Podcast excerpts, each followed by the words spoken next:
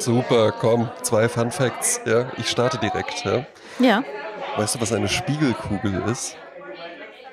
Ich habe jetzt so eine Glaskugel vor Augen, aber das ist es bestimmt nicht. Spiegelkugel ist dann einfach nur äh, quasi ein synonymer Begriff für das, was umgangssprachlich Diskokugel genannt wird. Ah, Und die gab es schon im Berlin der 20er Jahre. Das sind ja beide große Babylon-Berlin-Fans. Ja? ja. Ähm, und wurde wohl erfunden von Paul Barz mit zwei A. Das war der Chef des Tanzpalasts Ballhaus Resi. Und der hat ganz, ganz viele solche äh, Disco-Innovationen, hat er sich überlegt. Äh, die Spiegelkugel, Konfettilicht, da konnte ich leider äh, bis, bis Aufnahmebeginn, bis Redaktionsschluss nicht rausfinden, was mit Konfettilicht gemeint ist. Ist vielleicht so Strobolicht oder so? Ja, irgendwie so flackerndes. Also ich sehe ich sehe es natürlich eigentlich, wenn du einen äh, Scheinwerfer auf eine Diskokugel machst. Ja. Dann ist doch so flirrendes Licht, so Pünktchen. Das Ja, sieht aus wie Konfetti vielleicht, das fällt. Ja, Das ja vielleicht, vorstellen. wenn, die- vielleicht, wenn die Spiegelkugel sich dreht, aber außerdem auch noch Tischtelefone und Rohrpostsysteme. Ach, aber so im Club, toll. und das finde ich ganz, ganz toll. Ich finde das, Du, das absolut gab's. herrlich. Das gab's, glaube ich, auf der Reeperbahn oder war das in Berlin? Nee, auf der Reeperbahn gab's das auch mal. So ein Tanzcafé, Ja. wo es halt Tel Tischtelefone gab. ja, und dann kannst das heißt, du so anrufen ja, und sagen, hallo Fräulein. Ja, genau. Hallo Fräulein, wollen Sie ich mich für ein vielleicht auf Tänzchen wagen? Chantre einladen? ja, super, toll. Ja, oder halt so eine Rohrpost, die dann so am Tisch ankommt. Überhaupt im Club zu sitzen, das ist ja komplett verloren gegangen. Dass du dich Ja, da, also leider. es gibt halt so Lounges und ich möchte, ich, ich sag's jetzt einfach, wie es ist. Lounges ergeben überhaupt keinen Sinn. Das macht überhaupt keinen Spaß, außer man ist irgendwie alleine oder zu zweit und liegt da halt eben wie auf einer Couch oder sowas. Aber das ist ja überhaupt kein kommunikatives Konzept. Ja, darum äh, sollte es ja auch nicht gehen bei der Lounge. Ich dachte immer, das wäre quasi der Raum, in dem man sich äh, zum Beispiel in einem Techno-Schuppen Ja. ausruht von den vielen Reizen, akustisch sowie visuell, wo man sich einfach mal in die Sitzschnecke hängt und dann äh, mal durchatmet oder vielleicht mal seinen super Peak-Rausch äh, ausschläft und dann wieder weiter äh, Gabber tanzt. Mag sein, dass das irgendwie so in dem äh, Produktvorschau-Video des Herstellers irgendwie so ist. In der Regel sitzt du irgendwie einfach zu tief mit den Knien hinterm Ohr, irgendwie vorne auf der Kante, der Tisch ist zu weit weg, um sein Glas mal abzustellen, dann kommst du auch nicht wieder dran und irgendwie stehen alle vor den Sitzmöbeln. Das ergibt für mich keinen Sinn. Ich bin immer schon ein Freund gewesen von klaren Tischen und Stühlen. Ja. Ähm, ich möchte jetzt auch, bevor ich darauf eingehe, dass ich kürzlich in einem Raum war, in dem es tatsächlich auch Tisch und Stühle gab, während vorne eine Bühne war, auf der eine Performance ablief, äh, möchte ich noch einen Fun Fact erläutern, den ich gestern gefunden habe. Ja, bitte. Ich beginne mit einer kleinen Geschichte, die ich nun vortragen werde. Äh, eine jüdische Familie namens Karnowski, die aus Litauen in die Vereinigten Staaten eingewandert war, hatte Mitleid mit einem siebenjährigen Jungen, hat ihn mit nach Hause genommen. Also ich weiß gar nicht, wie sowas geht, ne? Also ich würde jetzt keine siebenjährigen Jungen mit nach Hause nehmen, mit dem ich Mitleid habe, ne? Ich glaube, es wäre auch Nee. illegal. Ja. Aber es waren andere Zeiten. Ähm, das ist also viele Jahre her. Ähm, bestimmt schon 100 Jahre, sag ich mal. Mhm. Er ist dann dort mitgegangen, hat dort übernachtet in diesem jüdischen Familienhaus und da ist er zum allerersten Mal in seinem Leben mit Freundlichkeit bedacht worden. Ne? War zum ersten Mal jemand lieb zu ihm. Dann ist er ins Bett gegangen und die Frau Karnowski hat ihm immer schön russische Schlaflieder vorgesungen. Die hat er dann irgendwann mit ihr gesungen. Und dann wurde dieser Junge der Adoptivsohn der Familie. Weiß nicht, ob das jetzt bürokratisch eingetragen war, Mhm. aber auf jeden Fall fand er in dieser Familie statt. Äh, Herr Karnowski hat ihm Geld gegeben, damit er sich das erste Musikinstrument kauft. So ist es halt in jüdischen Familien üblich. Jeder Ja. spielt ein Instrument. Und später, äh, als er dann professioneller Musiker und Komponist wurde, hat er diese jüdischen Melodien ähm, in Komposition auch verwendet. Äh, der kleine Junge ist groß geworden, hat ein Buch geschrieben über die Familie, die ihn 1907 adoptiert hatte. Und er sprach fließend Jiddisch. Und Erinnerung, in Erinnerung an diese Familie hat er bis zu seinem Lebensende den Davidstern getragen und hat gesagt, dass er in dieser Familie gelernt hat, äh, wie man entschlossen ist und wie man ein echtes Leben führt. Mhm. Und die Mutter Karnowski hat ihm einen äh, Kosenamen gegeben, das äh, auf Jiddisch äh, für große Wangen steht. Ja. Und der Kosename hieß Satchmo. Und der kleine Junge heißt Louis Armstrong. Ja. Hm? Stark, ja. Ne? Ja, das ist cool. Ich dachte jetzt, die Geschichte läuft, äh, du machst jetzt so eine Serie, wo die Geschichte immer darauf hinausläuft und dieser kleine Junge war Adolf Hitler oder so. In der letzten Woche. So eine ganze, so eine ganze Reihe. Der, der jüdischen Familie, ja, mit seinem jüdischen Spitz. Also, ja. äh, wer es nicht weiß, Louis Daniel Satchmo Armstrong war ein amerikanischer Jazz-Trompeter, mhm. Sänger, Schauspieler, High Society, der Film zum Beispiel. Auch äh, übrigens, ne? Super schlecht gealtert. Ich habe immer gesagt, die oberen 10.000, diese High Society, die oberen 10.000 hieß es dann immer im Deutschen. Und ich habe den immer gefeiert, habe gesagt, ach, das ist mein Lieblingsfilm äh, äh, Film äh, aus dieser Zeit, weil ich die in Erinnerung hatte, das war so stylisch, es war so Mid-Century, damals nannten wir es noch nicht Mid-Century, das war halt so 50, 50er Jahre Style, aber schick und tolles äh, Album, tolles Musikalbum. Hm. Mit oh, Frank Sinatra und äh, äh, wie heißt sie, Grazia Patricia, Grace Kelly, ne? So, dann habe ich den kürzlich nochmal geguckt. Ah, das ist Funktioniert ja nicht mehr. Unerträglich. Also so eine, die Frau ist immer die kleine Doofe, der mal, was ist so, ja, ja, mein Mädchen, ne? Über die Wange mm. streichelt. Also so Attitudes, wo ich dachte, Klingt ich habe überhaupt nicht eine Erinnerung gehabt. Also richtig unangenehm, richtig unangenehm. Ja, gut, aber das passiert manchmal, ne? Es gibt, es gibt eben einfach, also keine Ahnung, zurück in die Zukunft zum Beispiel. Ich glaube, den kannst du in 50 Jahren noch gucken und wirst dir ja. denken, was für ein cooler Film. Ja, absolut. Und ich glaube, bei äh, Und täglich grüßt das Murmeltier, das habe ich kürzlich geguckt und da hatte ich auch irgendwie ein Gefühl. Entweder man kann es gar nicht mehr gucken, ja. äh, im Sinne von, weil es mir unangenehm ist, oder man kann es gar nicht mehr gucken, weil äh, der Humor, der da stattfindet, äh, so heute so Dead-Jokes sind. Ich habe mich irgendwie so in dieses Ding reingesteigert, dass ich Bill Murray irgendwie so überschätzt finde, wofür der gar nichts kann. Ich glaube, dass das ein guter Typ ist, ja? ja. Nur weil der irgendwann dann halt eben einfach von allen so, so überabgekultet wurde. Und dann habe ich da so hingeguckt und mir gedacht, warum denn eigentlich? Na, der hat halt äh, jahrelang viel abgeliefert. Der hat ja, der ist ja auch nicht der Schönste, aber er hat halt diesen, diesen Charme des lustigen kleinen Lausbuben irgendwie, ne? Den hat er nie verloren. Hm. Äh, naja. Ja, äh, ich wollte jetzt nochmal äh, darauf äh, zu sprechen kommen, wo ich letzte Woche war.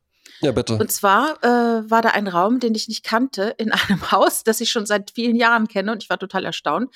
Ähm, ich bin im Bürgerhaus Stollwerk in den fünften Stock, Aufzug links hoch. Äh, und da war ein Theater und dort stand dann auf der Bühne Helene Bockhorst. Ja, eine Comedienne. Comedienne, finde ich aber auch blöd, immer diese französische, Finde ich, oder? weißt du was, ich finde Comedienne doof, ich finde ja. DJ doof. Ja, finde ich auch doof. Und wirklich Gästin.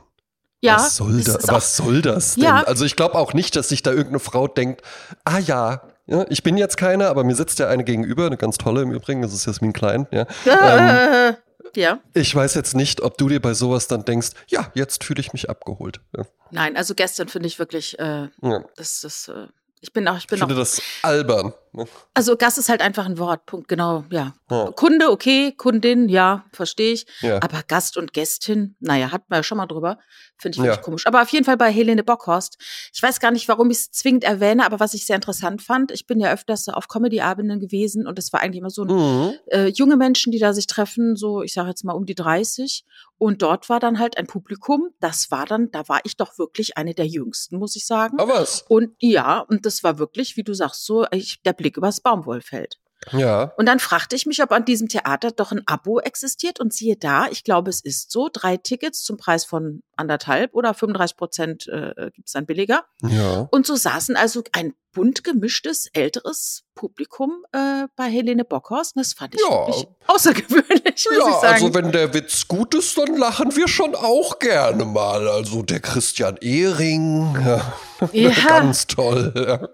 Nee, das fand ich wirklich interessant ich fand es auch interessant, sie nannte sich Comedy und Tragedy. Mm. Und es war dann auch Tragedy. Ah. Sie hat dann so wie Tino Bommelino, der hat doch auch mal so ein äh, Keyboard, wo er dann so auf den Knopf drückt und dann wird irgendwas abgespielt und er ja. macht damit äh, so Mehrspur-Artwork, äh, sag ich jetzt mal. Mhm. Also wirklich super. Also wenn ihr Tino Bommelino live sehen könnt, geht hin. Das ist wirklich. Ja, ja, ja. Der ist ganz, für ganz, mich. Ganz, ganz toller Typ. Ja. Absolut underrated. Ja, eigentlich müsste, aber ich meine, Helge Schneider hat es ja auch geschafft, mit seiner kruden Art ähm, doch ein äh, Millionenpublikum mittlerweile zu begeistern. Ja. Und ich äh, halte Tino Bomblino für nicht minder talentiert, muss ich sagen. Ja, ich äh, auch. Dieser Podcast nicht. Ne? Dieser Podcast genau. unterstützt Tino Bomblino auf seinem Weg nach oben. Auf jeden Fall. Auf seinem individuellen Weg, vor dem ich mehr Respekt habe, als wenn man jetzt sagen würde, ich lasse alles hinter mir und bin halt äh, der, der immer so redet oder so. Ja, ja, nee, nee. Und, und dann, äh, äh, seine Tour heißt, glaube ich, Mehr Kraft durch Power. Finde ich auch gut.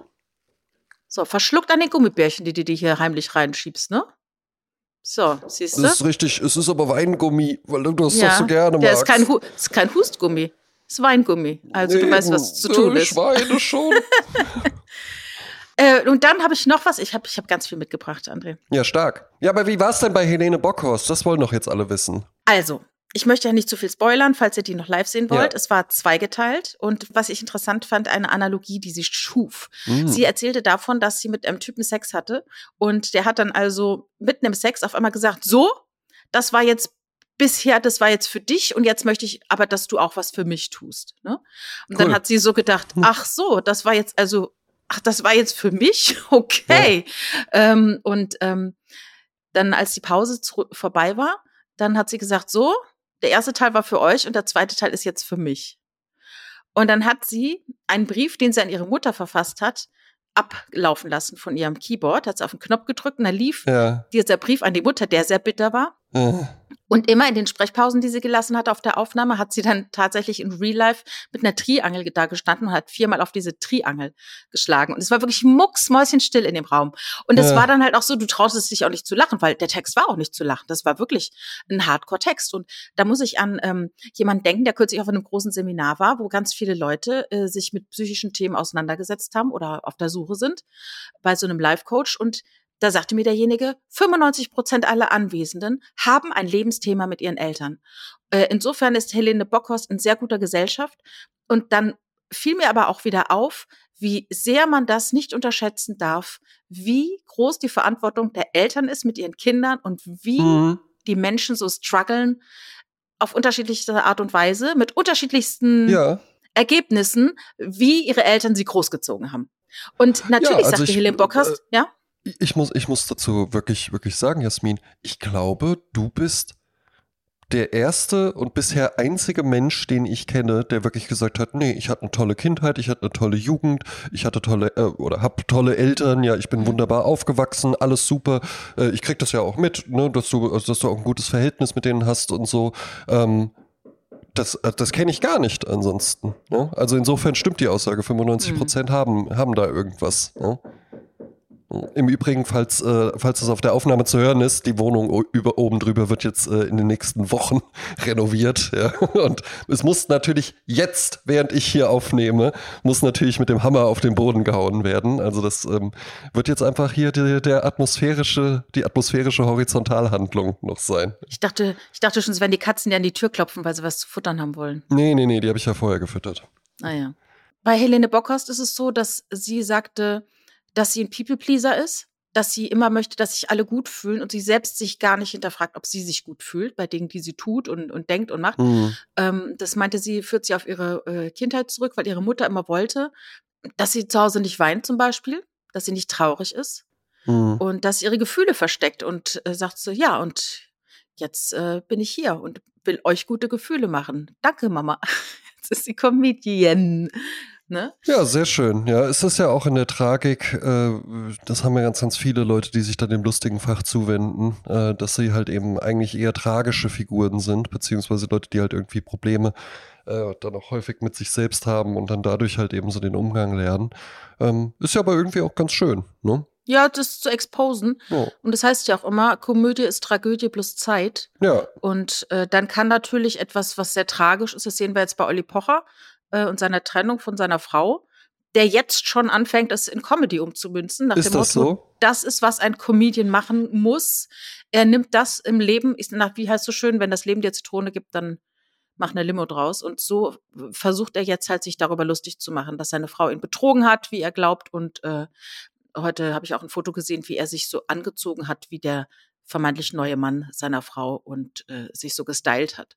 Ja. Und äh, Und aber, aber äh, wer, wer ist die Frau von er dachte, okay, soll, ich, soll ich mal hier? ja, komm, das ist doch Wir auch, kommen zum ist, Gossip. Eben, und das ist auch ein Segment. Ähm, da gibt es bestimmt auch Leute, die jetzt so ein bisschen mit den Augen rollen und alles, aber man muss das ja halt eben wirklich mal so sehen. Wir kriegen jetzt einfach den äh, pointierten, konzentrierten Einblick durch Jasmin Klein in diese Welt, die mir ansonsten komplett verborgen geblieben wäre. Ich weiß, wer Oliver Pocher ist. Ich weiß aber nur dank dem äh, sehr empfehlenswerten Instagram-Kanal von Bernd Herold, dass er vor kurzem irgendwie einen McDonalds in Zülpich eröffnet hat. Ja, äh, der, ja, genau. Also Oliver Pocher ist ja seit vielen, vielen Jahren ein Comedian Deutschlands, ähm, der von Heinz Meiser in seiner Show entdeckt wurde äh, Rest in Peace, Hans Meiser übrigens.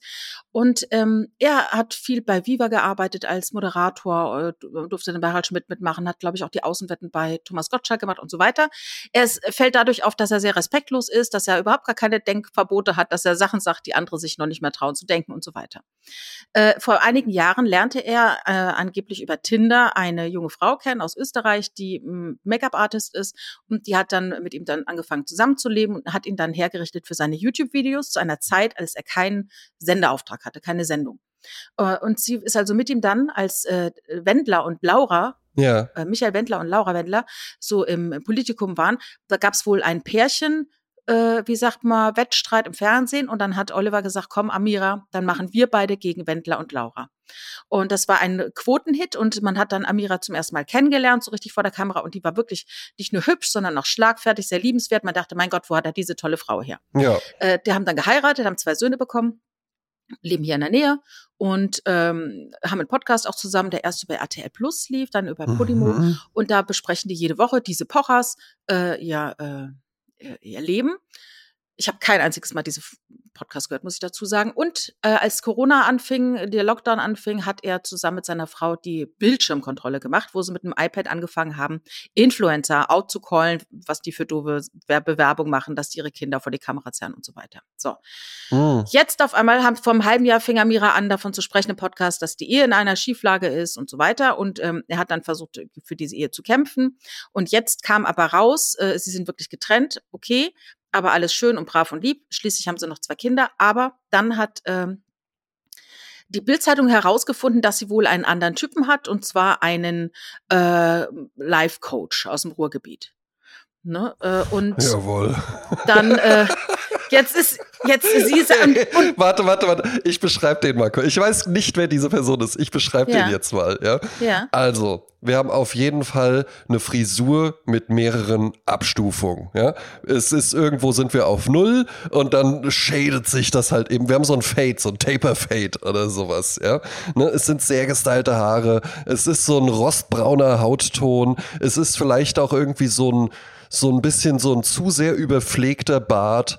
Äh, man arbeitet auch mal mit dem ein oder anderen Armband. Äh, da wird auch mal so eine äh, äh, äh Lapis-Lazuli-farbene Perle oder sowas dran sein. Ne? Irgendwie vielleicht auch so ein Amulett oder so. Ja, äh, die Hosen zu kurz, äh, das Hemd irgendwie vielleicht so, so ein Charlie Harper Gedächtnishemd drunter einfach nur so ein Unterhemd steht er halt eben so auf der Bühne und das äh, Programm heißt irgendwie einfach so äh, äh, Manpower oder sowas. So, ja, jetzt, ne? jetzt schicke ich dir mal direkt auf, äh, ja, auf schick. ein Bild von ihm. Wenn der jetzt genau so aussieht. so, wir sind jetzt live dabei, wenn von Köln nach Wiesbaden eine Nachricht geht. Ja. Da ist das Bild angekommen. Jawohl, das ist ja, das ist ja genau, das ist ja wirklich genau so, das ist ja genau so, wie ich es beschrieben habe. Der hat ja eins zu eins, das darf ja nicht wahr sein. Der sieht ja genau so aus, wie ich gesagt habe. Das ist genau, genau so. Also, ne, er hat, er hat noch so ein bisschen so ein, so ein, so ein ähm, ähm, äh, weiß ich nicht, exotischen Touch, vielleicht irgendwie was. Ja, seine Eltern äh, kommen aus Indien. Ja, genau. Das, mhm. äh, das, das, das hatte ich jetzt nicht. Ich hätte schon gedacht, dass der irgendwie einfach halt so Stefan mit PH oder so. Oder ja. einfach so frech, frech mit F. Ja. Aber der sieht ja genau so aus, wie ich gesagt habe. Ja. Amulett ja. trägt er auf dem Bild jetzt gerade nicht. Ich weiß ja, man aber, sieht es ein, nicht. Man sieht ich es weiß, nicht. Ich, ne? weiß, ich weiß aber, dass es eins gibt. Ist, komm, wo ist das Amulett? Ja, und jetzt ist es halt so, das kam mal so raus, die Bild hat es quasi äh, behauptet und am Tag drauf hat sie zusammen mit diesem jungen Mann eine, ähm, über, eine, über den gleichen Anwalt ein Dementi rausgehauen, wo dann Oliver Porra sich schon wunderte, ja. dass sie gemeinsam mit ihm, mit dem Bion, ähm, das dann raushaut. Und also das Wie ist alles Bion? so. Bion. Heißt der Bion? Bion Katilatu. Ja, ist ein cooler Name. Und der macht halt total viele, der ist YouTuber, der macht, ich glaube, der macht auch so, also der äh, Pocher nennt ihn immer Glückskeks-Guru. Ne? Ja. Weil er sagte, das wären zusammengeklaute äh, äh, Teebeutelweisheiten, die er von sich gibt. Aber er füllt damit Bühnen und so weiter. Ne? Ja, ja, ja. Ist das auch alles? Ich gönne da jedem seinen Erfolg, aber es ist immer genau, es ist alles Glücksklicks, Glücksklicks. Glücksklee. Ja, ja, okay, mach weiter. Ja. Also äh, äh, viel mir ist da nicht, aber wie gesagt, ähm, äh, Pocher hat dann zwei Interviews mit Frau Ludowig geführt, die sehr, äh, die habe ich über Gossip Guy Malkiel mir angehört, einem YouTuber, äh, der das Ganze äh, begleitet quasi äh, Ah, als, äh, als Kommentator. Lieb ich ja. Ja, Und ähm, ja, und da hat er dann auch nochmal äh, aus dem Nähkästchen geplaudert. Ne? Und also das ist ongoing. Ne? ja, okay, halt uns auf dem Laufenden. Frauke Ja. Ludowig, nur noch kurz ein Gedanke. Äh, natürlich absolute Legende. Ja? Ja. Das ist ja, wenn du halt in diesem, äh, mit Sicherheit hat niemand irgendwie, die macht das ja wahrscheinlich seit den 80ern oder sowas, diesen ganzen Exklusiv und so Kram. Seit RTL Ähm, ja. Ja, und äh, das ist jetzt wahrscheinlich nicht unbedingt eine Position, wo du so von äh, journalistischen Kolleginnen und Kollegen irgendwie auf die Schulter geklopft bekommst und äh, dir gesagt wird, irgendwie toll, was du da machst. Und das ist ja erstmal so ein bisschen die Schmuddelecke. Wenn du es aber lange genug machst, bist du halt irgendwann eine Legende. Ich finde nur, was man bei ihr sieht, es ist irgendwann dann auch, wenn du dieses, dieses Operationen und Filler-Ding und sowas Hat die gar nicht. Willst du mir jetzt sagen, ach Hat komm, gar nicht. Ja, genau. Einmal im ja. Jahr, einmal im Jahr lässt sie sich ungeschminkt von ihrer Familie im Urlaub fotografieren. Du glaubst es nicht, die sieht aus wie ein junges Mädchen. Laber nicht. Ich habe kürzlich äh, gedreht bei einem äh, Schönheitschirurgen und da war es so, dass äh, überall so Prospekte ausgelegen haben, unter anderem mit dem Foto von Sylvie Mais. Ja, Die ist die kratzt ja auch schon an der 40 oder so mindestens oder ist 42, keine Ahnung.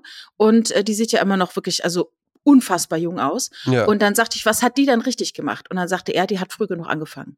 ja. Ne, vielleicht, äh, ne, also bei mir ist jetzt schon Ho- Hopfen und Malz verloren, weil bei mir haben sich schon die meine Denkfalten eingegraben. Eben, weil du sehr viel nachdenkst. Außerdem wüsste ich auch nicht, was man da irgendwie noch schöner machen kann. Ich habe früh angefangen zu denken, das ist halt mein Problem. Ne? Mhm. Das hat sich dann halt auch, äh, sieht man halt auch. Und äh, ich sagte, was hat Madonna falsch gemacht? Und dann meinte er, du kannst diese Filler eher so mit dem Außenbereich reintun, aber wenn du sie hier Mhm. im, na, also in der Mitte des Gesichts reintust, bauen die sich nicht so gut ab. Mhm. Und dann hast du dieses Pavianartige, also Entschuldigung, du hast dieses komische, äh, aufgeblasene Gesicht, ne? Weil der Füller sich nicht mehr abbaut. Der ist halt, Na ja. du füllst halt immer wieder auf. Ne? Wird hier zu Hause auch diskutiert, ob man damit äh, auch, also das ist auch, das, das wäre ja, es ist ja auch einfach wahnsinnig clever, wenn äh, eine ganze Industrie einfach sagt, nee, damit muss man nur früh genug anfangen. Ja, Ne? ja, ja, ja. Machen sie es am besten schon, wenn sie es noch gar nicht nötig haben. Ja, Und ja, dann eben, immer genau wieder. dann. Ja? Ja? weil dann, dann merkt auch keiner den Unterschied. Also ich finde das wirklich ein hoch, hochinteressantes ähm, äh, äh, Thema, weil ich nie gedacht hätte, dass ich jemals mich damit auseinandersetzen würde, mit diesem Thema, nach dem Motto in Würde altern, was auch immer Würde bedeutet in dem Zusammenhang. ja. Ähm, interessant fand ich auch, dass der Schönheitschirurg sagte, dass diese Champagnerbäckchen nichts anderes sind als der Zusammenfall deiner Wangenknochenfestigkeit. Äh, Festigkeit, ne? Mhm. Also du verlierst halt hier Kollagen und dann wuff, dann rutscht sie halt rechts und links neben die äh, neben's Kinn. Äh, und dann könnte man es halt wieder hochziehen. Aber richtige Erfolge erzielst du wirklich nur, wenn du mit Messer arbeitest. ja. Die Spritzen ist alles, äh, alles reversibel. Hm. Das macht so schön, aber das macht dann halt auch ein Abo. Ja. Ne? Also ich habe noch nie irgendwie was machen lassen, muss ich dazu sagen. Mhm. Hier würde auch jeder sagen, ja, okay, Hm. das brauchst du nicht zu sagen, das sieht man auch. Duh. Ja. Aber ich bin immer, es weiß ja immer noch keiner, wie alt ich bin insofern. Ja, ja, deshalb. Äh. So, ich habe heute noch mal was gelesen, ähm, was mich sehr interessiert hat, weil ich bin, bin mir da nie so sicher, wie man es richtig macht. Aber ich habe es jetzt noch mal gelesen. Man sollte einmal die Woche seine Bettwäsche wechseln. Einmal die Woche. Einmal die Woche. Äh, und ich bin in so einer äh, Facebook-Gruppe, wo äh, viele ähm, Amerikanerinnen drin sind und die machen das immer jeden Samstag. Also die stumpf jeden Samstag machen die halt einfach ihre Bett. Also ich mache es immer alle zwei Wochen und habe jetzt aber festgestellt, nee, also auch ein Hautarzt und so sagte, glaubst nicht, was da los ist in dem Bett. Du glaubst nicht, was da los ist. Hautzellen, Körperöle, was da alles zusammenkommt und dann liegst du quasi in einer Petrischale voller Bakterien. Hm. Also einmal die Woche sollte man die Bettwäsche waschen. Und Okay. er hat nicht gesagt, wie viel Grad, aber ich würde auf 60 Grad gehen. So. Ja, hätte ich jetzt auch gesagt. Ja. Mhm. 90 Grad ganz wenig nur. Mhm. Handtücher vielleicht Das mal. mache ich manchmal einmal im Jahr, einmal im Jahr, äh Quatsch, einmal im Monat äh, mit ein bisschen Zitronensäure drin, damit der ganze äh, Schmodder rausgeht. Ja, Genauso bei der Wa- Spülmaschine. Nicht immer auf Eco gehen, du musst auch mal richtig hardcore heiß machen, ja. damit der Schmodder einfach mal wegschmilzt durch die Hitze ne? und nicht sich da festklebt in den Ne? Das sind äh, wertvolle Alltagstipps, die wir hier. Ja, ja, ja. Ich finde ich find auch tatsächlich, es ist wahnsinnig befriedigend, äh, wenn bei der Spülmaschine so angezeigt wird, oh hey, hier muss was äh, ausgetauscht werden. Das Spülsalz äh, Ja. hat einen kritisch. Ne? Also ich finde dieses Spülsalz in die Spülmaschine einfüllen, das ist wahnsinnig befriedigend, weil da ja fast eine ganze Packung dann so Ja, reinpasst. du, das ist, ich komme mir vor wie bei dem Film Tote tragen keine Karos mit Steve Martin. Ja. Ich weiß nicht, ob du den gesehen hast. Das ist so ein Zusammenschnitt Ah, aus allen möglichen gesehen, ja. äh, Film Noir und so.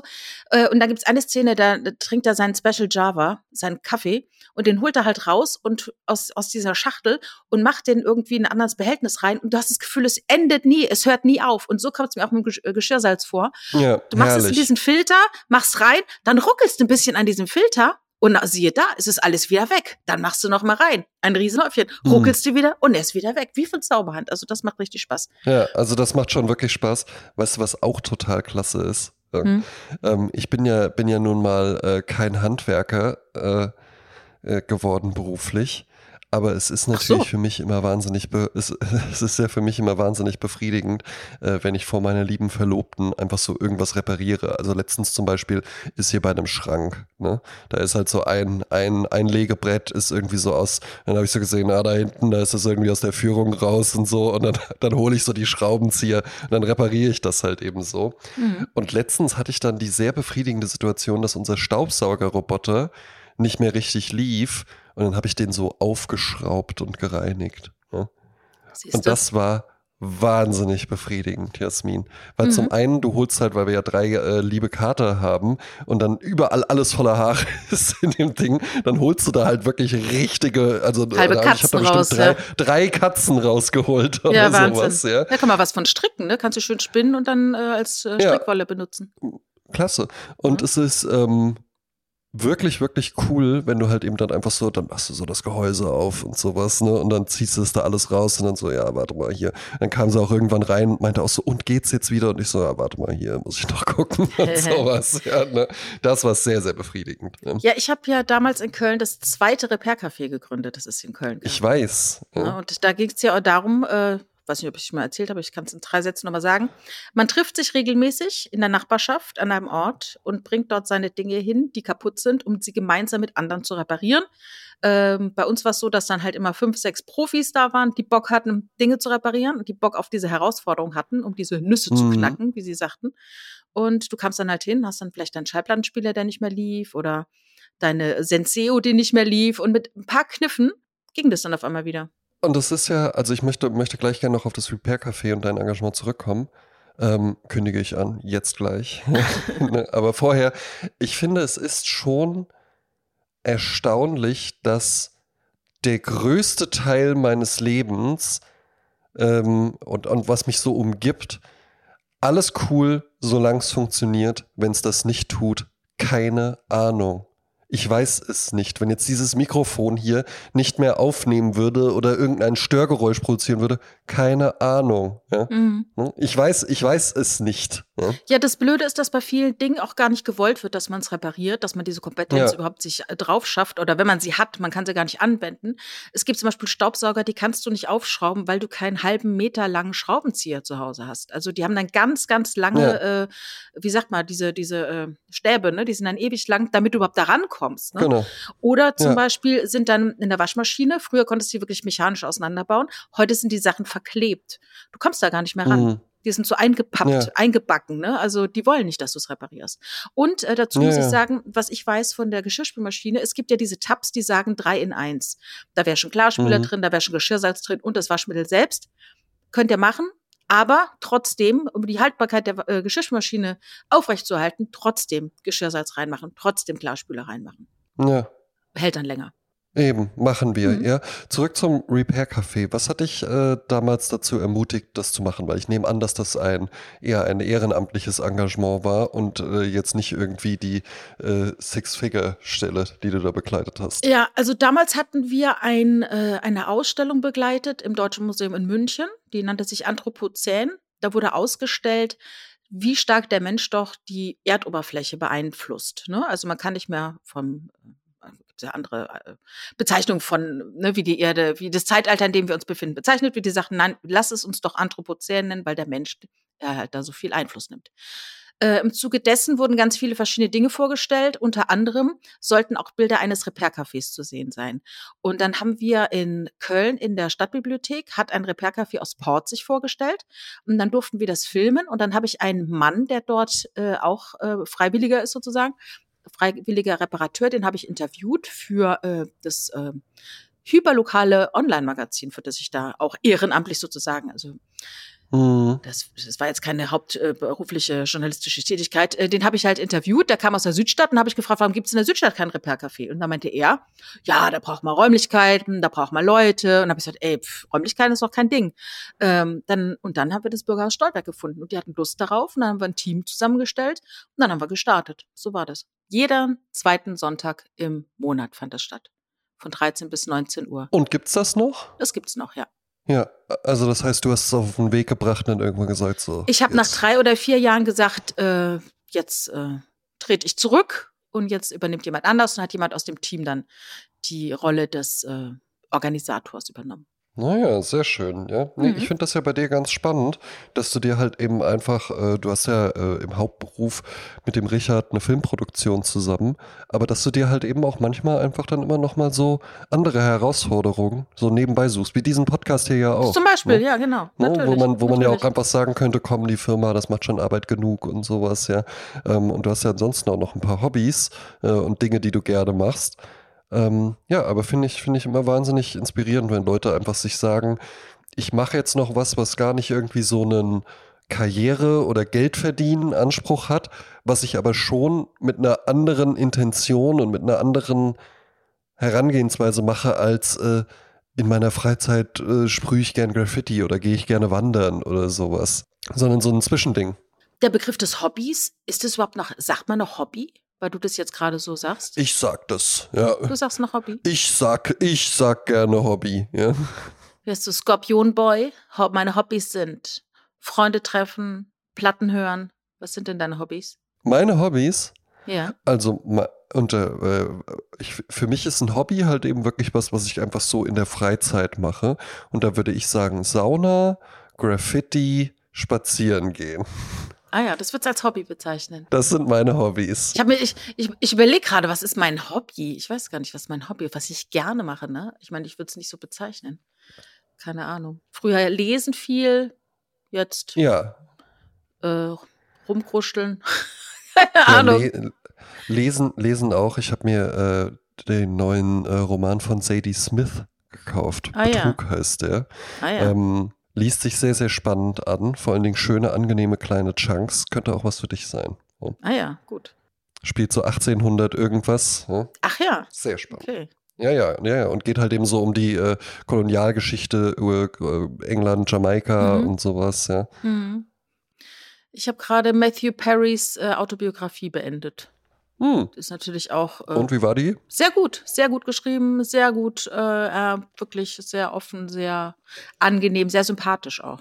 Hm. Also, aber jetzt, jetzt kann ich es mir auch nicht mehr sagen, ne? Nee, das nicht. Aber vielleicht hat er es auch gewusst, dass du so denkst. ja. Ähm, am äh, letzten Freitag ist ja auf Netflix äh, David Finchers The Killer erschienen. Ja. Ein Netflix Original, das schon in Venedig auf den Filmfestspielen gezeigt wurde.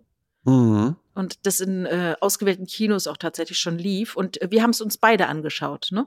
Du hattest ja, äh, du, du, warst ja der Initiator, ne, diesen Film zu sehen. Ich habe ihn dann auch gesehen. Was hältst du von dem Film? Wie hat er dich abgeholt? Ich habe den Film zweimal gesehen. Ach, ich und auch. Zwar, ja. Und Ja. zwar einmal äh, am Freitagabend, äh, da haben meine Partnerin und ich dann jetzt auch wirklich endgültig festgestellt, entweder wir machen noch was oder wir gestehen uns einfach ein, dass wir vermutlich vor 10 einschlafen. Ja? Mhm. Weil äh, wir, haben, wir haben auch schon mal Freitagabends uns dann einfach mit Freunden getroffen und dann ging das teilweise wirklich bis um 3, 4 Uhr nachts oder sowas. Ja? Mhm. Aber wir haben jetzt beide einfach gemerkt, wenn wir uns Freitagabends denken, ach nee, komm, wir machen so zu Hause, ich hole uns irgendwie was zu essen und dann gucken wir so ein bisschen GZSZ oder sonst was. Meine Freundin innerhalb der einen Folge GZSZ, die wir zusammen noch gucken wollten, eingeschlafen.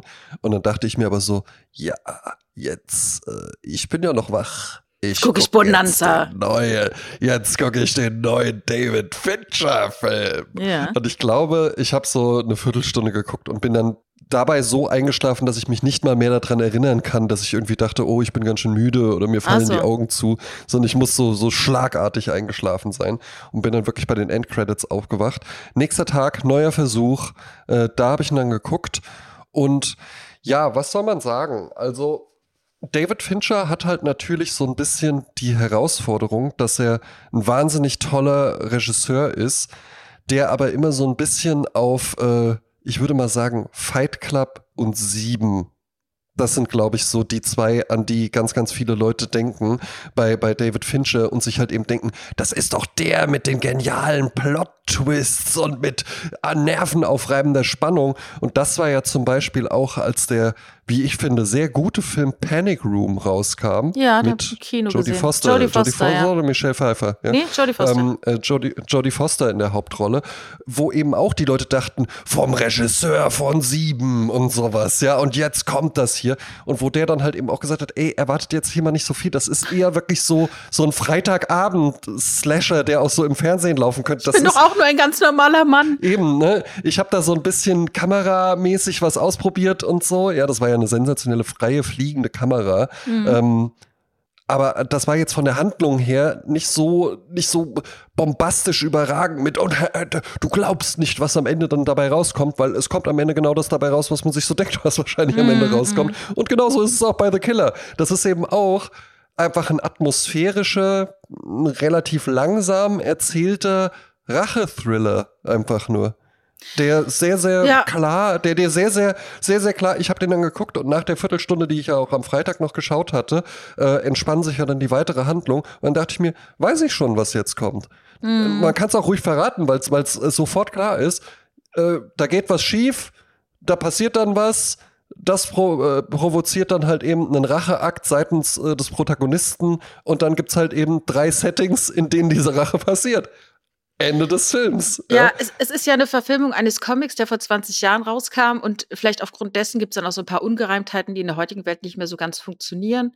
Ähm, ich fand die erste Szene wirklich die interessanteste, als er sich da eingemietet hat Mhm. in dieses We Work. Ne? We Work kennen wir alle von Apple TV-Serien. Ja, ist jetzt Ähm, natürlich halt auch ganz witzig, ne? Dass sie jetzt gerade pleite gegangen sind. ja, ja, obwohl die, die strauchen ja schon seit Ewigkeiten. Ja, aber Ähm, jetzt halt wirklich Insolvenz und so. Ja, ja, ja, ja, ja, ja, ja. Und dort war halt gegenüber äh, in Paris in einem Hotel, das ist halt alles sehr schön, ne? Und Mhm. der redet halt so dieser innere Monolog und er, Mhm. und ähm, ist halt ein Auftragskiller, darum geht's. Michael Fassbender, äh, damals vor 20 Jahren war Brad Pitt, glaube ich, angedacht, aber dann hat es alles nicht funktioniert. Gut, dass es jetzt Michael Fassbender geworden ist. Der macht viel Yoga dann auch, ne, Vorbereitung. Also das wird dann halt dieses ganze Killer äh, sein, äh, total äh, philosophisiert und, und äh, ne, Ja, auf eine philosophische Stufe gehoben. ja. Und erinnerte mich total an einen Film, den ich in Cannes gesehen habe, einen Film verspielen, von Jim Jarmusch, Ghost Dog. Ja, Äh, ich habe kurz mal den Inhalt von Ghost Dog. Der perfekte Profikiller hat weder Türschild noch Briefkasten oder Telefon. Um erreichbar zu sein, setzt der schwarze Hitman auf Brieftauben. In der Nachbarschaft ist er nur bekannt als Ghost Dog, denn der junge Mann ist eine geisterhafte Erscheinung und so weiter. Er tötet stoisch und kühl, immer im Bewusstsein, dass er selbst umgebracht werden kann.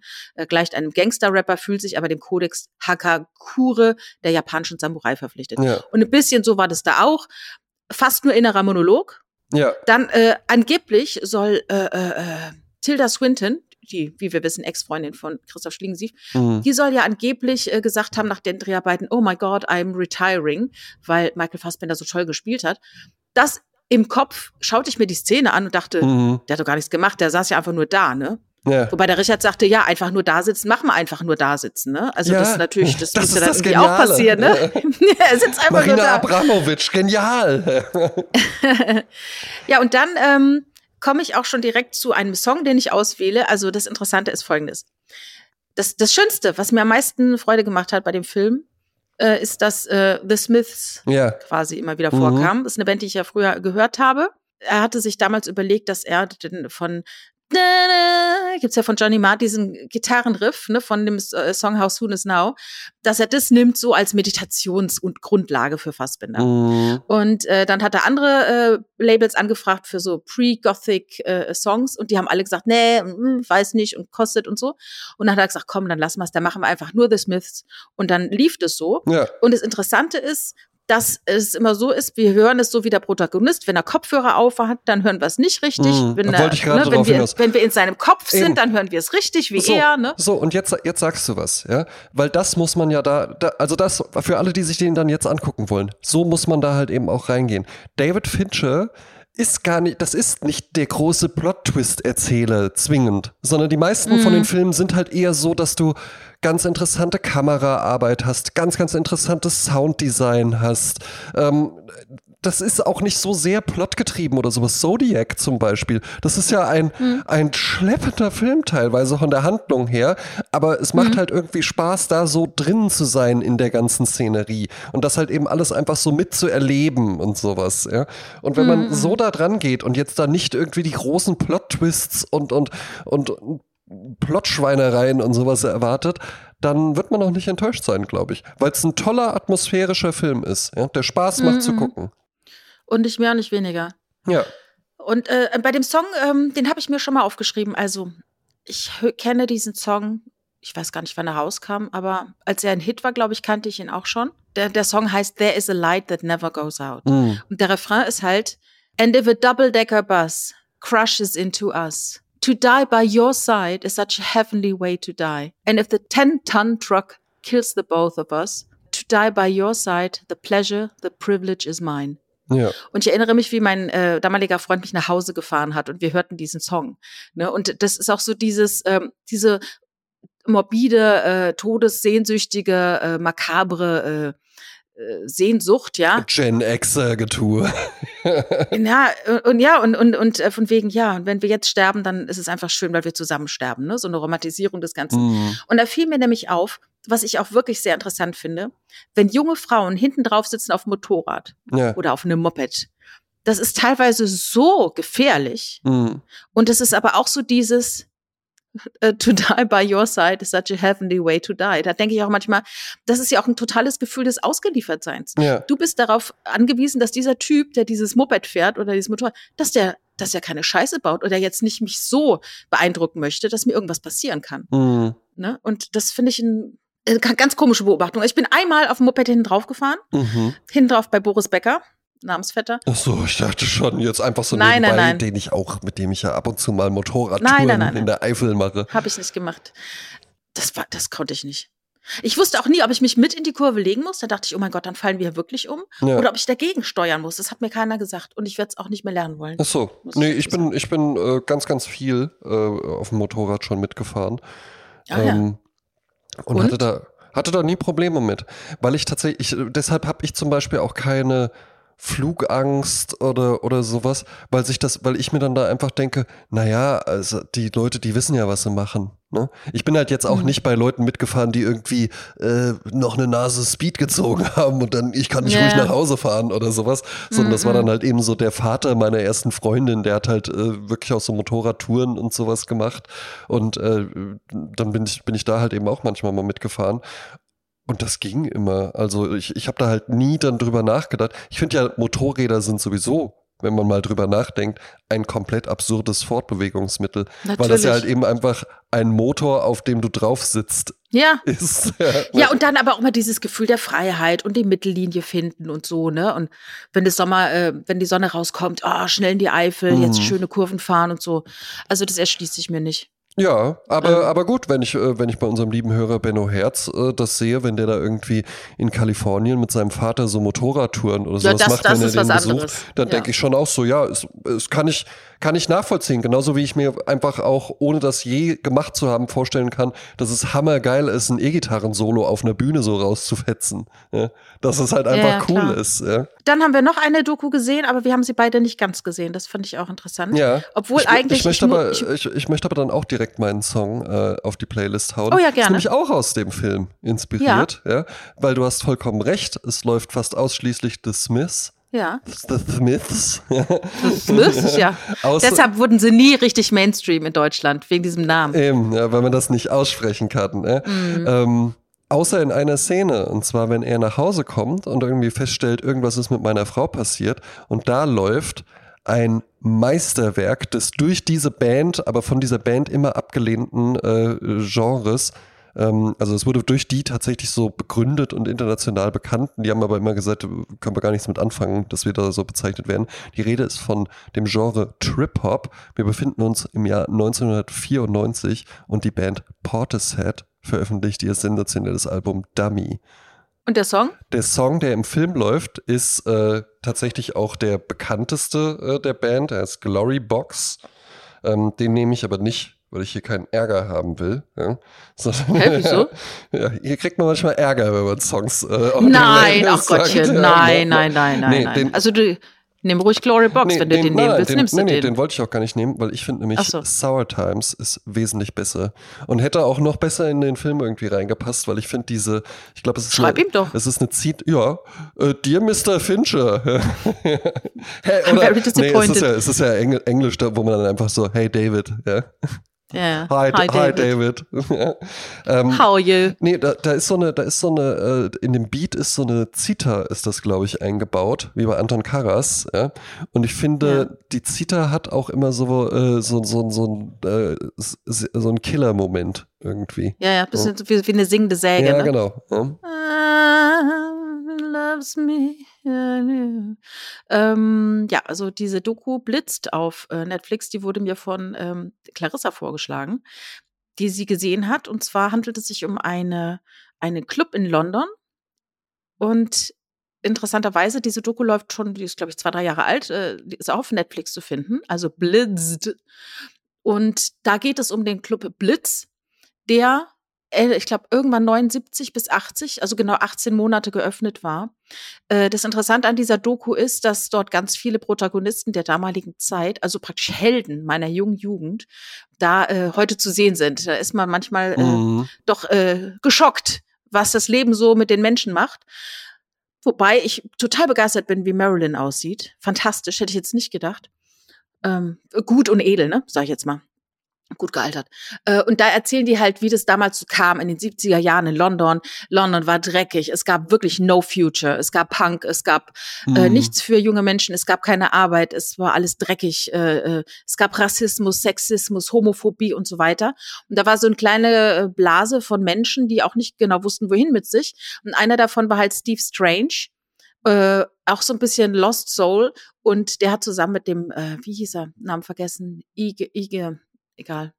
Äh, der hat, die haben zusammen halt äh, geguckt, wo sie irgendwie auflegen können. Und das hat sich dann ergeben, dass sie mhm. in einem. Club aufgelegt haben, äh, wo sonst nicht viel los war. Der Typ sagte, wir haben gleich gesagt, die, die kommen, unsere Gäste, mhm. sind alle broke, hat keiner Kohle. Und wir wollen 50 Pence Eintritt nehmen und die behalten wir aber auch, ne? Und ihr könnt dann die Getränke haben. Dann habe ich gesagt, okay, das machen wir. Ja, und dann war das immer dienstags abends nach dem Motto, haben eh alle keine Arbeit, müssen eh nicht mittwochs früh raus. Mhm, mh. Und dann, äh, nach einer gewissen Zeit, hat, die, hat der Laden dann gesagt, ach, jetzt wollen wir aber die Getränkepreise verdoppeln. Und haben gesagt, oh, nee, dann wollen wir nicht mehr. Tschüss. Und haben sich einen neuen Club gesucht, wo sie es dann wieder nach ihrem Gusto machen konnten. Ja. Und das Interessante war, dass DOS, das war so eine Brutstätte oder eine, eine Bestätigung, das war so wie, wie im Internet sich Freaks finden, wo man denkt, ich bin der einzige ja. Freak, auf einmal merkst, ach, es sind ganz viele Freaks wie ich. Und so ist es auch mit diesem Club. Du gehst dahin, denkst, ach, du sind, die sind ja alle wie ich, wie toll. Und auch Steve Strange machte die Tür und er sagte, es ist egal, wie du kommst, du musst einfach toll aussehen. Mhm. Du musst dir Mühe geben. Und nicht nur mal eine Viertelstunde vom Spiegel, sondern drei, vier Stunden, gib dir mal richtig Mühe. Und äh, da lief halt ganz spezielle Musik und äh, auch Kraftwerk li lief da. Kraftwerk wurde dann besucht von dem einen Clubbetreiber, äh, der auch O-Tongeber war. Der, der flog dann nach Düsseldorf und hat gefragt, wo sind die denn, Florian und Ralf? Ja, die sind da drüben. Da ist er dann dorthin, hat die dann kennengelernt. Und die waren total geschockt, dass Kraftwerkmusik als Tanzmusik genutzt wird in London. Das konnten sie sich gar nicht vorstellen. Und da sagt er, wieso, das Model ist doch ein Tanzsong. Ja, nee, aber das, also das war für die, wow. Das war für die ne, Bühne gedacht. ja, ja, eben, ne? Ja, das ist halt diese Doku über diese, äh, äh, diesen Club und diese damalige Zeit. Passt so ein bisschen noch zu Studio 54. Nach dem Motto, gab es ja auch nur 30 Monate oder so, ne? Mhm. Äh, da poppt sowas auf und poppt wieder weg. Und das war aber so der Beginn einer neuen Ära. Das, äh, Gary Camp, der auch äh, äh O-Tongeber ist, der ist ja von Spandau Ballet, eine, eine Band, die ich sehr gerne gehört habe. Ähm, und der sagte auch, wir wussten, die 70er Jahre waren deren Zeit und jetzt kommen wir. Jetzt, wir stehen jetzt am Beginn der 80er und jetzt kommt unsere Zeit und wir sind hm. jetzt dran. Und das haben sie dann auch gemacht. Ne? Haben sie die Ära damit begründet. Ja, es ist aber halt eben schon auch wirklich interessant, ne? Weil jetzt Also so, so zwei Clubs, die mir da einfallen werden. Zum einen das Robert Johnson in Offenbach und das Berghain in Berlin. Mhm. Was ja beides auch so Institutionen, Szene, Läden, harte Tür und, und, und irgendwie äh, so eine gewisse Legendenbildung äh, findet schon statt. Irgendwie sind es aber auch beides Läden, die es ja tatsächlich schon sehr, sehr lange gibt. Mhm, mhm. Also irgendwas machen diese Läden ja jetzt anders, dass die nicht entweder dann komplett auseinandergenommen werden oder eben einfach, und das ist ja viel wahrscheinlicher, irgendwann einfach nicht mehr cool sind. Weil ein cooler Club ist ja, ist ja total schwierig zu erreichen. Ich glaube aber, dass es daher kommt, dass die äh, Studio 54, okay, da war noch ein bisschen, da war es ein bisschen anders, warum es äh, gekippt ist. Das war ja schon ein Geschäftsmann, der dahinter stand, Mhm. ne? der Ian Schrager. Ähm, aber bei, bei Blitz war es ja so, das waren halt junge Leute. Die waren Mhm. 19, 20 Jahre alt. Die sind dann einfach weitergezogen. Und in deren Vita, du erinnerst dich, wenn du 20 bist, sind 18 Monate ein ganzes Leben. Ja. Und irgendwann haben die keinen Bock mehr drauf gehabt. Ich weiß ehrlich gesagt nicht exakt, wie es geendet ist. Aber ich denke, so ein Robert Johnson oder so ein Berghain, das sind Unternehmen, die geführt werden mit Mitarbeitern, mit Mindestlohn, mit äh, äh, Überstunden, mit äh, Krankenmeldung und so weiter. Das sind wirklich Unternehmen, die da geführt werden. Und die, Mhm. da, da gehen die viel professioneller ran. Mhm. Es wird langfristig gedacht und da wird auch geguckt, welchen DJ laden wir ein, äh, ne, was passt hier, ne, was bieten wir Getränkekarte an, wie ist die Stimmung, wie ist die Security, ne, wo legen wir unsere Schwerpunkte, wann machen wir auf, machen wir, wann machen wir zu und so Sachen. Ähm, ich glaube, das haben die damals gar nicht gedacht. Die haben die Tür Mhm. aufgemacht, die haben gefeiert und sind dann quasi selber hinter die Theke, haben gezapft und sind dann äh, besoffen äh, eingeschlafen, während die Kasse geklaut wurde, so ungefähr. Ja, Ne? okay. Mhm. Ja, ja, gut, ja. Ja, kann sein. Aber ich finde eben so dieses, äh, ja, dieses Phänomen, Coolness aufrechtzuerhalten. Das stelle ich mir Mhm. wahnsinnig kompliziert vor, weil es dafür gar kein richtiges Rezept gibt. Du kannst nicht irgendwie sagen, ja, ich lasse halt nur äh, eine bestimmte Gruppe von Menschen rein oder äh, ich limitiere das Angebot total oder sowas, ja. Ähm, diese ganze Mystifizierung äh, im Berghain, ich glaube, das ist dem schon sehr zuträglich, dass man irgendwie sagt, hier dürfen keine Fotos gemacht werden und sonst was, ja Mhm, mhm. äh, und harte Türpolitik, aber trotzdem, ja, ähm, dass du das so lange aufrechterhalten kannst, finde ich schon erstaunlich. Ja. Das stimmt, weil normalerweise gerade bei neuen Sachen, da kommt halt das Publikum wie so eine Heuschreckenplage, Mhm. grasen alles ab und ziehen dann wieder zum nächsten. Ne? So ist es ja. Ja. auch bei Restaurants, bei Neueröffnungen. Erstmal gehen alle hin und gucken und testen. Mhm. Und dann bist du nicht mehr der heiße, neueste Scheiß, dann sind sie wieder woanders. Ja. Ne? Also du musst halt gucken, dass du cool bleibst. Und auch der Besitzer oder die Besitzerin von Robert Johnson, keine Ahnung, oder ist ein Konsortium, wie Mhm. auch immer, die kommen Ja, ja, auch dann in ein anderes Alter und müssen aber vielleicht, ne, was ist ihr Publikum? Wenn du für 18-Jährige aufmachst, wie tickst du? Was Mhm. bietest du denen an? Kannst du dich in deren Bedürfnisse reinfühlen? Ne? Wie äh, hinterfragst du die oder wie machst du Umfragen oder ne, was auch immer? Ja. Also das ist, äh, das ist auch eine ganz eigene Welt, diese Nachtclub. Ich wollte es gerade äh, sagen, genau das wollte ich auch eigenes- gerade sagen. Ganz eigene Eben, Mechanismen. weil ne, Gastronomie ist ja schon so was Spezielles, ja auch wirklich so eine Szenerie. ja, weil du arbeitest, wenn andere Feierabend Genau. haben. Du arbeitest anderen für ihre Freizeit. Du, Ja. du tust in ihrer Freizeit denen was Gutes und das ist deine Arbeit. Ja, aber Nachtleben ist nochmal komplett was anderes. Ja, ja, ja. Was halt Genau. eben nach ganz eigener Art funktioniert und äh, wo es ja auch nur ganz, ganz wenige gibt, die das irgendwie gut hinkriegen. Mhm. Ja, du hast mit alkoholisierten Leuten zu tun, du hast mit aggressiven Leuten zu tun, du hast mit äh, Drogen. bedrohten Leuten zu tun. Ja, ne? Du hast mit Gewalt zu tun. Ja. ja, ja. Äh, äh, das, ist auf, äh, das ist auf jeden Fall auch so ein bisschen halbseidene Welt und sowas. Ja. Mhm. Äh, passiert auf jeden Fall schnell. Ähm, du bist immer irgendwie auch in, äh, ja, es, sind, es ist eine Welt, in der alle Emotionen verstärkt stattfinden. ja, ja, genau. Ja, das stimmt. Und das- ja. das- Euphorie, das Euphorie, Trauer, Genau. Wut. Äh, Ja, ja, ja. Und das macht es dann Mhm. aber halt eben, ja, für, für manche vielleicht halt eben auch anziehen. Spannend ist ja aber, dass dann da solche, solche Nachtclub-Leute, also äh, als, der, als es den Cocoon Club in Frankfurt noch gab, da waren wir dann auch mal da und dann war da auch irgendwie mal Sven Feth, der ja wirklich auch der äh, Besitzer war, auch wenn es dann noch Investoren im Hintergrund gab. Und der ging dann da schon auch so Sonnenkönig-mäßig so im weißen Leinenanzug irgendwie durch und so. Aber so ansonsten, jetzt weiß ich nicht, im Tanzhaus West U60 oder sowas oder auch Robert Johnson, könnte ich dir gar nicht sagen. Ich weiß, Robert Johnson, da gibt es einen DJ, dem gehört es halt eben auch mit, aber ähm, ansonsten sind das, glaube ich, auch alles eher so, so unauffällige Leute oder die zwei, die das Berghain äh, gegründet haben oder so. Ich glaube, von, von denen Weiß ich gar nicht, wer das ja, das ist. fing erst irgendwie an als ein Laden, äh, irgendwas mit Ost oder sowas hieß der. Und da wurde dann das Gebäude zugemacht und dann sind die da reingegangen. Das sind zwei Typen auf jeden Fall. Ja? Mhm, mhm. Und aber jetzt halt nicht irgendwie so, so super krasse Erscheinungen oder sowas. Darum ist ja dann dieser, der ist Sven Marquardt, ne? Der, der Türsteher von denen. Ja, ja. Der ist ja quasi Fotograf, auch so, ja. genau, ja, ja, ich bin Fotograf hauptsächlich. ne? Und das ist ja dann auch wirklich der, der sich dann halt so öffentlich äußert. Die beiden treten ja gar nicht so in Erscheinung. Aber äh, da war ich nie. Du auch nicht, ne? Nee, da war ich auch nicht. Nein, nein, Bergheim, mich Bergheim war ich nie. also- Nee, das war dann auch, da war bei mir dann schon, also Robert Johnson war ich ein paar Mal. Das war auch immer ganz witzig. Warum das jetzt so ein riesen Hype genießt, äh, hat sich mir jetzt so nicht erschlossen. Ähm, dafür war ich jetzt aber auch nie so offen. Und ähm, was ich halt eben, was mir nie was gegeben hat, wenn es schon so hieß, ganz harte Türpolitik, Riesenschlange am Wochenende, da musste so und so kommen, der und der Dresscode, dann habe ich schon keine Lust. Äh, Mhm. Habe ich da schon überhaupt keine Lust drauf. Was lustig ist, dass Robert Johnson ist ja in den gleichen Hallen, in dem früher die mein Taunus oder wie MTW hieß es damals, nicht Ja, MTV. ja, ja, genau. MTW ist da und dann um quasi im selben Gebäude um die Ecke ist der Eingang zum Robert Johnson. Ach, und ich glaube, dort habe ich auch Iggy Pop live gesehen und auch äh, Surrogat. Ja, Also die Band von Grüße. Patrick Wagner, die jetzt ja, Ja. Äh, Gewalt heißt. ja. Ne? Hat letztens äh, unsere, unsere liebe Hörerin Lilly war letztens auf einem Konzert von denen und hat dann Ja. auch mit dem ein Foto gemacht, weil der dann so gesagt Ja. hat: so, äh, ich habe noch nie eine Frau getroffen, die größer ist als ich und die ist ja so über 1,90 oder so groß. Hört auch hier zu, Ah, liebe Grüße. ach, ja. Hat sie, hatte Ach sie mir dann auch lustig. zugeschickt und dann habe ich auch erzählt, dass, äh, dass du äh, Patrick auch kennst und ich habe den ja, auch mal auf dem Konzert kennengelernt. Ist ja ein ganz, ganz, ganz herzlicher Typ tatsächlich. Ja, ja, ja. Ganz lieber Kerl. Das war damals halt im Jugendzentrum Wörth. Die Brutstätte, das war unser Blitz sozusagen. Liebe Clarissa, Ja. deshalb, äh, die war nämlich Eben. dort auch immer viel unterwegs. Freitagabend gehörte immer dem Wörth. Yes. Da kamen sogar die coolen Leute aus Karlsruhe rüber und haben sich das angeschaut.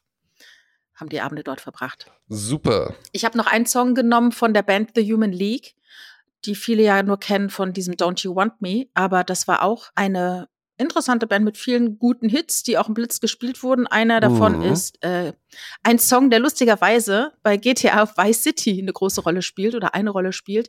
Finde ich sowieso interessant, dass die Macher der ganzen GTA-Geschichten die sind ja äh, auch Musikfreunde und wählen dann Musik aus, die ich halt auch schon immer kenne, so dass also jetzt Leute, die 20 sind, die gleiche Musik hören wie ich, weil sie sie aus GTA Vice City kennen. Ja, es geht um den Song. Eben, Ja? Vi Videospiele oder äh, halt eben irgendwie so TikTok.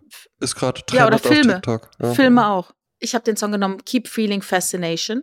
Daraufhin habe ich mir heute Morgen nochmal das Video angeschaut. Was heißt nochmal? Ich habe es noch nie in meinem Leben gesehen, weil äh, damals gab es noch kein MTV, als es rauskam, glaube ich 81, Mhm. sondern man hat es äh, einfach mal, wenn, wenn bei einer sowas, oder nee, Thomas Gottschalk hatte vor einer sowas, hatte der noch so eine Show, da konnte man gegeneinander spielen und da war so eine ganze Wand voller Monitore. Mhm. Und jeder Monitor hatte so ein, eine Matz, also ein magnetisches Aufzeichnungsband, wo man dann sagen konnte, ach, das würde ich gerne anschauen. Und da waren dann manchmal Musikvideos hinter, hinter versteckt. Und da hätte man dann eventuell Keep Feeling Fascination sehen können, aber das hatten sie natürlich nicht drin, sondern kleine Bits von Walter Sedelmeier oder Loriot oder so. Ja. Bei, äh, irgendwas fiel mir noch ein bei Human League. Ach so, ja, genau.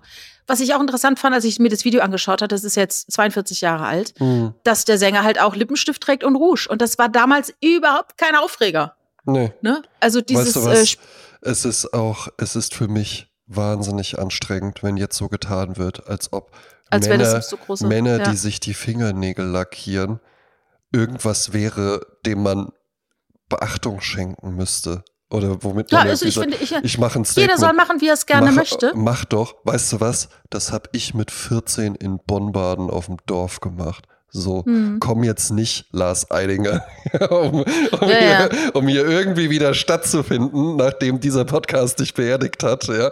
Ähm, komm doch jetzt nicht an mit deinen albernen lackierten Fingernägeln und tu irgendwie so, als ob das jetzt so, tja, ich trau mich was in Berlin. Ja. Weißt du, das finde ich halt so lustig, dass es halt vor 40 Jahren auch schon Teil der Ja, Jugendkultur eben. einfach war, ne? Ey, das dass man mit den Rollen spielt und Ja, Äh, Crossdresser und sowas. Ey, kommt, das ist jetzt eure Idee? Das ist jetzt hier Mhm. eure Revolution? Gähn, hört auf uns zu langweilen. Was hast du denn als Partysong genommen? Ich hatte erst gar nichts rausgesucht, jetzt habe ich eben noch was gefunden. Vielleicht haben wir es auch schon drauf, wenn nicht, es ist ein absoluter Banger. Auch in tausend Filmen äh, findet es statt. Es ist ein Studio. Featuring Katharina and the Waves, ja. Ah, Ähm, super. Nee, es ist von Teller Bass, Album heißt The New Look und der Song heißt Rescue Me und der macht einfach Laune. Was mir noch einfällt, ähm, übrigens, ne, Rick Astley, auch ja ein Held der frühen 80er, mhm. mit diesem Never Gonna Give You Up. Ja. Und der sah ja immer, ich sage immer, das war der Markus äh, Englands. Wobei, ähm, ich frage, also manche sagen, Rick Astley ist viel, viel größer als Markus. Ne? Ja. Und der ist äh, letztes Jahr oder diesen Sommer in Glastonbury aufgetreten, ist ja so ein Riesenfestival. Und dann hat er mit einer anderen Band zusammen äh, den Song There is a Light That Never Goes Out von den Smiths ja. gespielt.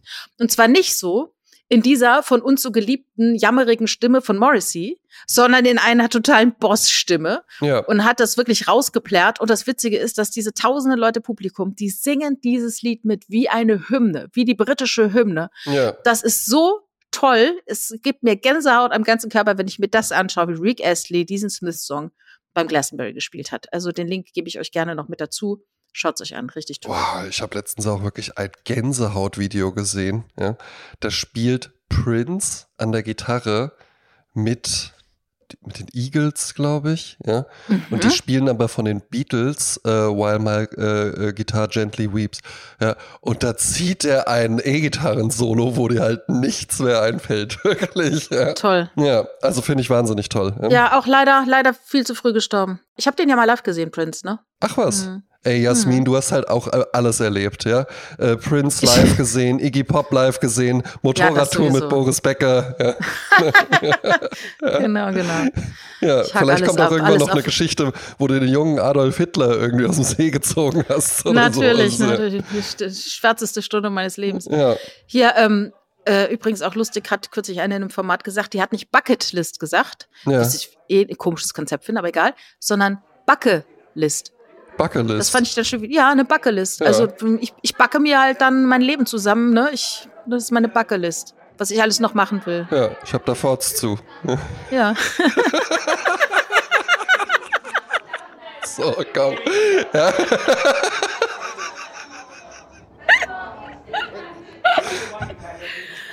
ah ja, okay. Ja. Gut. Ja, dann. Äh. Ja, da drauf ein Espresso Martini.